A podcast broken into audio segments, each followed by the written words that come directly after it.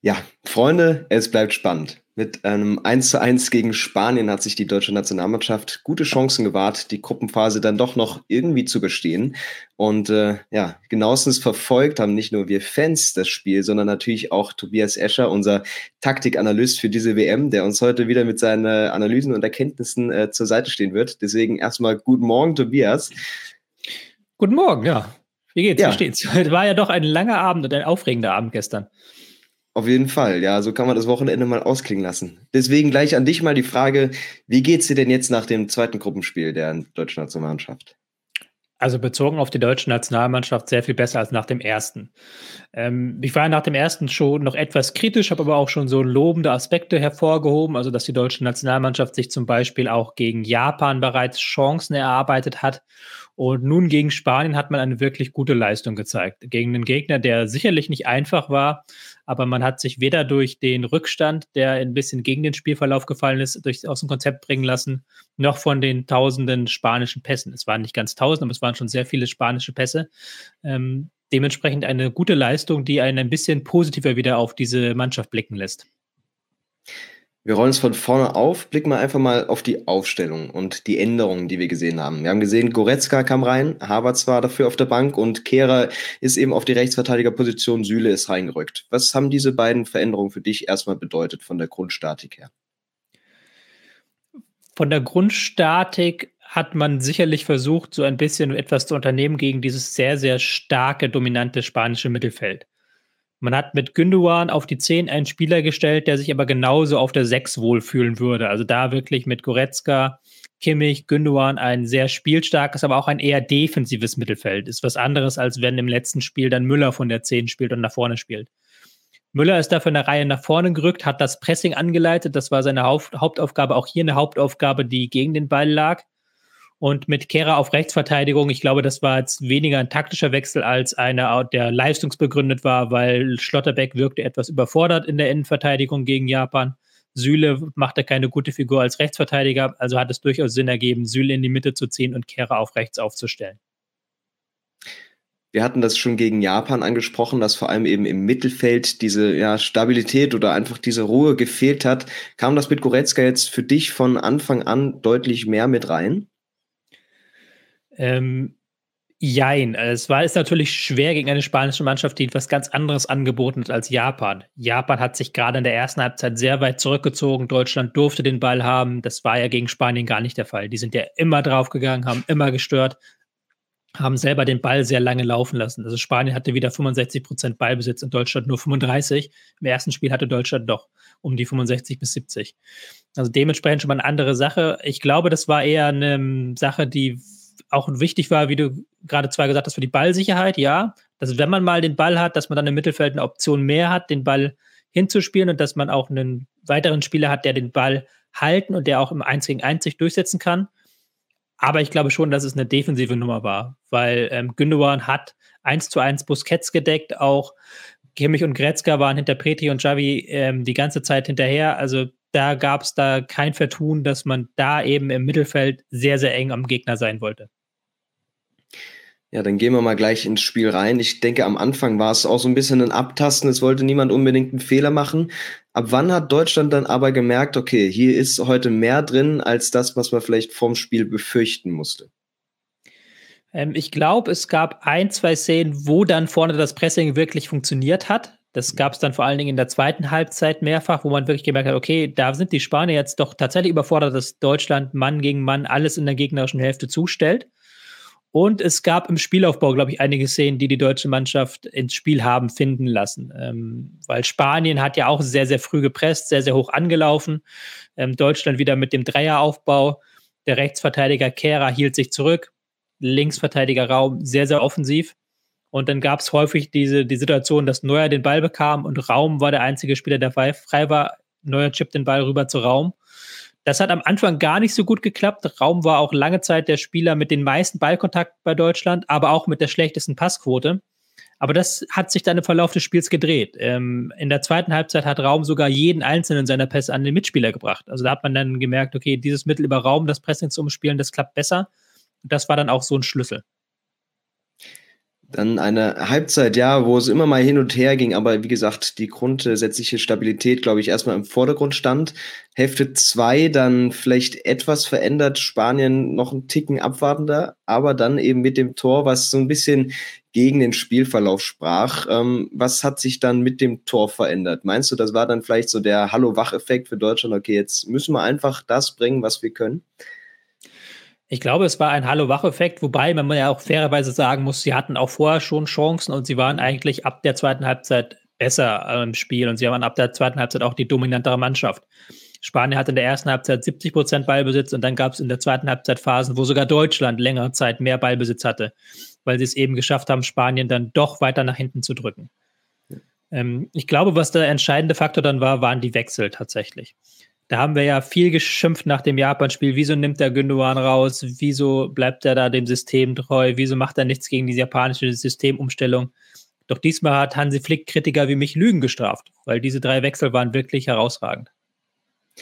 Ich denke, da kann man natürlich vor allem äh, Sané und Füllkrug äh, herausstechen lassen und die haben es einfach geschafft, das deutsche Spiel auf ein anderes Level zu heben. Ähm, wie würdest du die Einordnung oder wie haben sie sich integriert? Wie schätzt du das ein, wie gut fun das funktioniert hat und was eben, wieso das Spanien so große Probleme bereitet hat, vor allem das Tempo von Sané? Hm.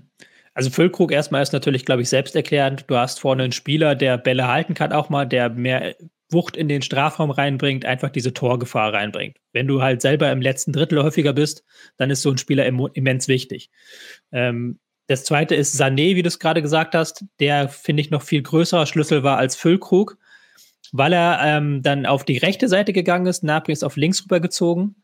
Dadurch hatte Raum erst mit Napri immer einen Anspielpunkt in der Breite.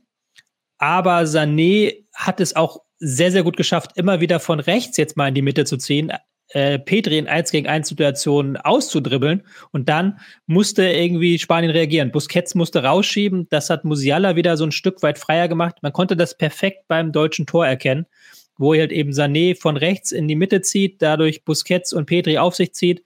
Musiala wird frei, wählt den Laufweg und hat damit zusammen mit Füllkrug eigentlich alles offen und kann das Tor dann erzielen. Also die, dieser Kniff mit Sané auf rechts ist sehr, sehr gut aufgegangen. Wie sehr würdest du meinen, hat es vor allem äh, in der Phase Luis Enrique geärgert, dass äh, ja, die deutsche Mannschaft dann Spanien, sage ich mal, für die Phase zumindest mit den eigenen Mitteln geschlagen hat? Also viele vertikale Pässe, dann auch mal ein Dribbling im 1-1, aber dann immer mal der richtige Pass äh, in die Schnittstelle. Ähm, meinst du, Spanien hat das vielleicht ein bisschen unterschätzt oder hat dann einfach nicht mehr die, die Lösung gefunden dagegen? Hm, ich glaube, es ist natürlich auch schwer gegen einen Gegner wie Deutschland, der eben sehr, sehr gut das Pressing umspielen kann, dann über 90 Minuten die Qualität im Pressing so hoch zu halten, dass du eben keine, dass du eben ständig den Ballverlust erzwingst. Das ist erstens sehr, sehr schwer. Da hat auch Spanien sich, glaube ich, keine Illusion gemacht. Ich glaube, die Wechsel auf spanischer Seite waren auch nicht ganz so gut, auch wenn Morata das Tor gemacht hat, aber es hat schon ein bisschen an Qualität im Pressing äh, gekostet. Man hat dann ähm, sehr schnell Williams gebracht, was eigentlich auf Papier eine gute Idee ist, einen schnellen Spieler auf der ballfernen Seite für einen Konter. Aber er hat dann defensiv auch nicht ganz so gut mitgearbeitet. Ähm, das waren dann so, so kleinere Mosaiksteinchen. Man muss jetzt nicht sagen, Enri ähm, Luis Enrique hat da schlecht gewechselt, das würde ich nicht behaupten, aber er hat eben nicht so gut gewechselt, wie das Flick gemacht hat. Dann hattest du es angesprochen, eben der wenige Ballbesitz, 35, 36 Prozent, teilweise immer mal in Phasen sogar weniger. Ist es aber dann trotzdem eine neue Qualität oder genau der Fokus auf dieses Spiel, dass es Deutschland dann geschafft hat, aus diesen Situationen mit wenig Ballzirkulation dann direkt gefährlich zu werden? Ja, ich glaube, das ist, war eine ganz wichtige Qualität. Und auch, ähm, das ist ja dann wieder gar nicht so sehr eine taktische Frage, sondern eine mentale Frage. Wenn du natürlich den Ball wenn du 70, 80 Prozent Ballbesitz hast, wenn du ständig halt Ballkontakte hast, wenn du ständig eben Pässe spielen kannst, dann kommst du ja auch irgendwann in den Rhythmus rein und dann bist du halt irgendwann auch drin, dass du dir Sachen zutraust, die du dir vielleicht sonst im 1 gegen 1 nicht zutraust. Aber wenn du diese ähm, Erfolgserlebnisse, sage ich mal, nicht hast im frühen Spiel, sondern eben nur leidest, nur gegen den Ball arbeitest, ist es natürlich umso wichtiger, dass du dann trotzdem diese 1 gegen 1 Momente suchst. Und ich finde, das deutsche zentrale Mittelfeld hat das sehr, sehr stark gemacht. Also die haben sehr, sehr häufig eben geguckt, wie können wir das Spiel jetzt beschleunigen, wie können wir jetzt ähm, auch unter Druck vielleicht mal mit einer Körpertäuschung ein bisschen Raum uns erarbeiten.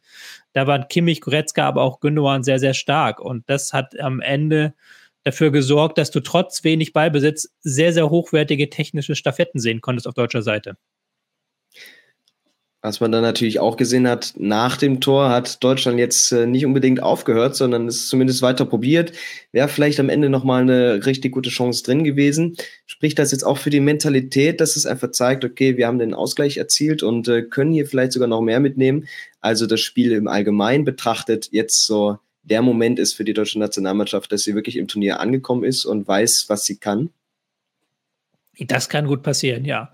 Ähm, man darf jetzt natürlich Costa Rica nicht unterschätzen. Klar, es ist auch immer möglich, dass Japan irgendwie gegen Spanien gewinnt. Sie haben auch gegen Deutschland gewonnen. Wir dürfen auch Japan nicht unterschätzen.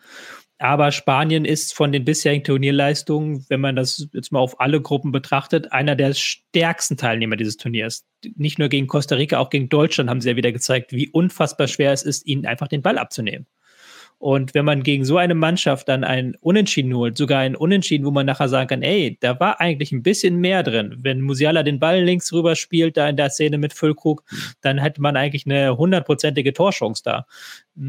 Oder auch Sané, der dann im 1 gegen 1 später die falsche Entscheidung trifft. Und dass man sich diese Chancen erarbeitet in dieser Qualität, das kann halt wirklich kaum ein Turnierteilnehmer bisher behaupten. Offensive ist bei vielen Teams ein Problem.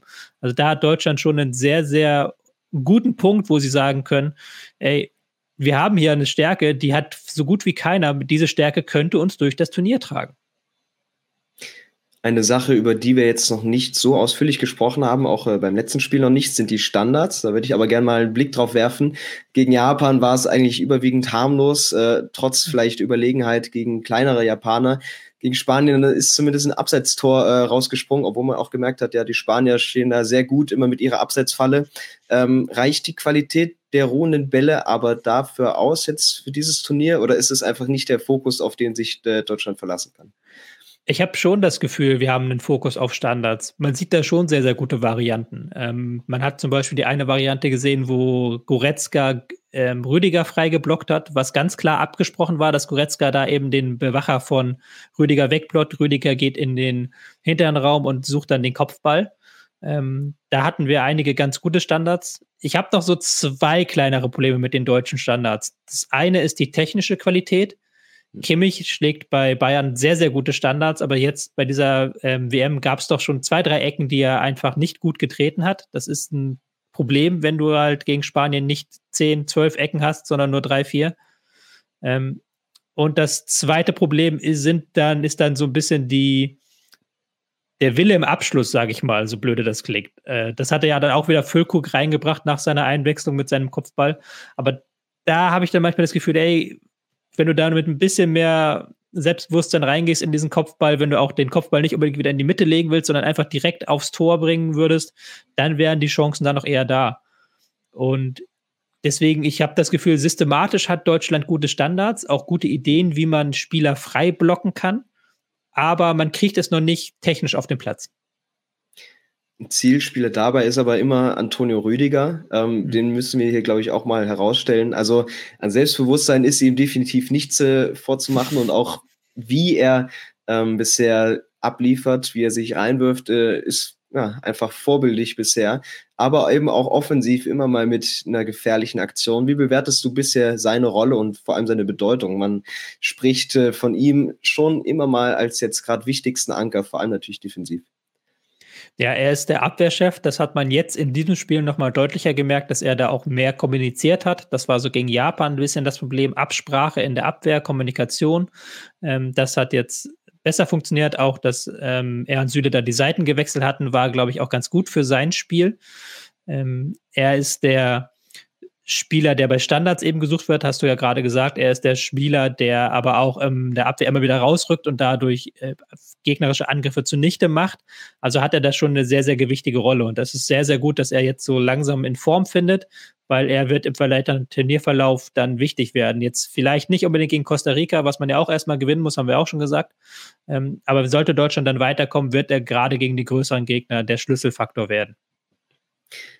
Dass vorne der Bayern-Block ja sich immer mehr einfinden kann und so halbwegs funktioniert mit ihren großen Qualität, äh, Qualitäten und Einzelspielern. Das war fast schon von vornherein klar, aber wir haben eben dann einen Spieler, der da auch raussticht und gar nicht so wirklich reinpasst vom Format her. Und auch vor der WM hat es ein paar Zweifel gegeben, ob eben Niklas Füllkrug sich so auf der Bühne beweisen kann. Aber spätestens jetzt, muss man ja so sagen, hat er das gezeigt. Ähm, was meinst du, ist das jetzt für einen Spieler für die deutsche Mannschaft? Muss der vielleicht sogar jetzt in die Startelf und ähm, wie wichtig wird er vor allem, sollte Deutschland die Gruppenphase überstehen, für eben solche Gegner, die spielstark sind, äh, ja, und wo mal offensiv vielleicht nicht so viel geht? Ich möchte den Füllkrug-Hype insofern ein bisschen bremsen, als dass ich nicht glaube, dass er jetzt in jedem Spiel in die Startelf muss. Wenn man zum Beispiel sich anschaut, wie die erste Halbzeit gelaufen ist, wo Deutschland relativ wenig Strafraumszenen hatte, wo Deutschland auch eigentlich nicht ins letzte Drittel gekommen ist, wo Thomas Müllers Rolle als führender Spieler im Pressing extrem wichtig war für die Mannschaft. Ähm, da hätte dann Füllkrug nicht so viel geholfen.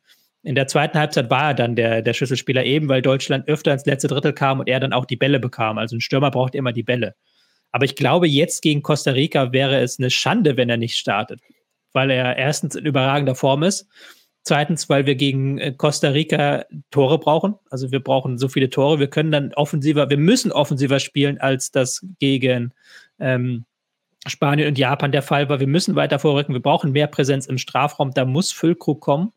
Und ich glaube auch, dass es in der K.O.-Phase dann Spiele gibt, wo es Sinn macht, dass ähm, Füllkrug vorne hinter, vor einer Bayern-Reihe so die Chupomoting-Rolle einnimmt weil das kann er ja auch. Er wird ja so auf seine Strafraumqualitäten reduziert, aber das ist es ja gar nicht. Er hat ja auch ein sehr gutes Timing beim Lauf in den Strafraum. Er kann auch Bälle ablegen, Bälle zur Seite legen.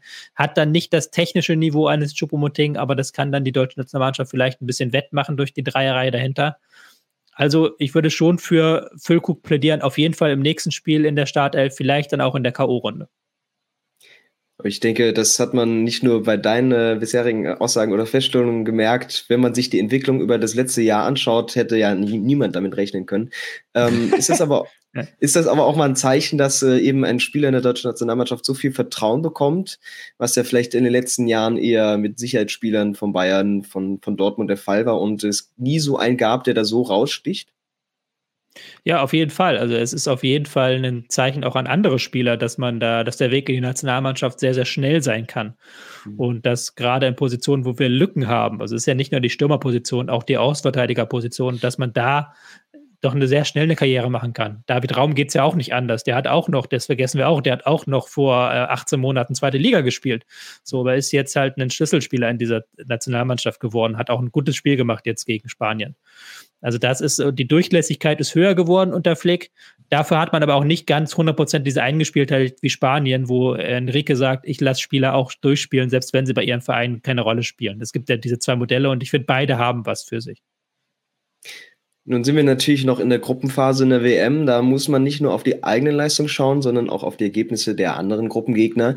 Und äh, glücklicherweise natürlich hatte Japan sich eben gegen Costa Rica ja was weiß ich, nicht doof angestellt, aber es lief schon wirklich so schlecht, wie es hätte laufen können für Japan.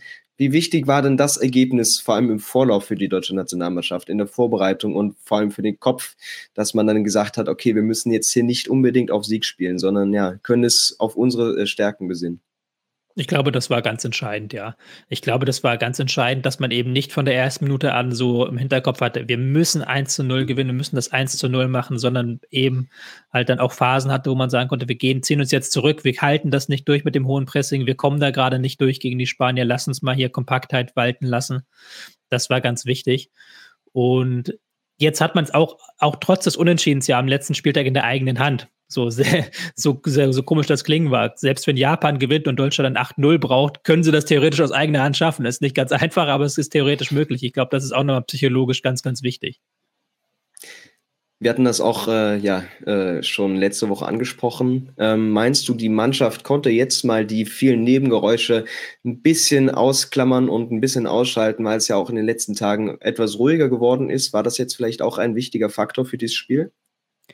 Ja, ich glaube schon. Ich glaube schon, dass ähm, auch dieses Spiel ein bisschen die deutsche Öffentlichkeit versöhnt hat mit dieser Mannschaft. Wir haben ja doch sehr, sehr stark draufgehauen und auch ähm, vor dem Spiel waren wir alle sehr, sehr skeptisch. Ich ja inklusive. Ich habe auch gedacht, dass das nichts wird gegen Spanien. Und dass man jetzt eben, ich glaube nicht nur da, das Ergebnis, weil das 1-1 ist eigentlich gar nicht so ein gutes Ergebnis, ist ja auch klar. Man hat einen Punkt nach zwei Spielen, das ist eigentlich noch schlechter als 2018. Ich glaube, es war eher die Leistung. Und ich glaube, es war halt auch eher, wir diskutieren hier immer sehr stark das Taktische, aber das müssen wir auch fair und ehrlich sein. Die meisten Fußballfans haben da nicht so ein Auge für ich glaube, die meisten Fußballfans haben einfach gespürt, dass diese Mannschaft brennt. Also, dass diese Mannschaft wirklich will, dass diese Mannschaft nicht dahin gefahren ist und irgendwie so ein, so ein lascher Haufen ist, sondern dass die sich gewehrt haben, dass die nach dem 0 zu 1 wirklich diese urdeutschen Qualitäten gezeigt hat, diese Comeback-Qualitäten, diese Aufstehmentalität. Und das hat, glaube ich, nochmal vielen Menschen gezeigt, okay, hey, vielleicht haben wir doch da die Mannschaft ein bisschen falsch eingeschätzt. Meinst du denn, damit ist jetzt auch so ein bisschen WM-Stimmung, was ja viel hier gefehlt hat, so ausgebrochen im deutschen Fanlager und hier in der Heimat? Ja, das ist natürlich noch sehr, sehr früh zu sagen. Also ich hatte gestern Abend zumindest in den sozialen Medien schon das Gefühl, dass da deutlich mehr los war als nach dem Japan-Spiel und auch eine deutlich positivere Grundstimmung war, herrschte. Ähm, man muss aber auch natürlich fairerweise sagen, wer diese WM boykottiert, hat dafür gute Gründe. Und ich finde das auch sehr, sehr ähm, unterstützenswert, alle Leute, die diese WM boykottieren. Und daran endet natürlich die deutschen Ergebnisse sehr wenig, ob man diese WM boykottieren sollte oder nicht. Also die Kritikpunkte an Katar werden nicht weggehen, nur weil Deutschland gute Leistung zeigt. Aber man hat natürlich die Chance, so ein paar unentschiedene Fans auf seine Seite zu ziehen. Vor allen Dingen die Leute, die gucken, dann mit einem positiveren Gefühl zu hinterlassen. Und das, dann kann natürlich im Verlauf des Turniers so eine Mannschaft auch wachsen. Einen kleinen Einblick würde ich mal kurz werfen auf die Rolle von Flick, der ja jetzt, wie schon die ganze Zeit, eben einen großen Einfluss auf die Mannschaft hat und äh, ja exemplarisch rausstellen, dass er beispielsweise alleine zur Pressekonferenz angereist ist, um eben den Rhythmus der Mannschaft so wenig wie möglich ja zu stören. Ähm, welche Griffe kann er da jetzt nochmal noch mal einbringen? Wie kann er die Mannschaft jetzt nochmal so fokussieren und so forcieren auf dieses Spiel? Und äh, ja, was meinst du, habt die Mannschaft ihn jetzt so richtig, richtig als äh, ja, Führer oder als Leader da in, äh, ja, angesehen? Ich glaube ohnehin, dass Fick einen relativ leichten Stand hatte bei der Mannschaft, weil er natürlich auch viele Spieler aus seiner Bayern-Zeit kennt.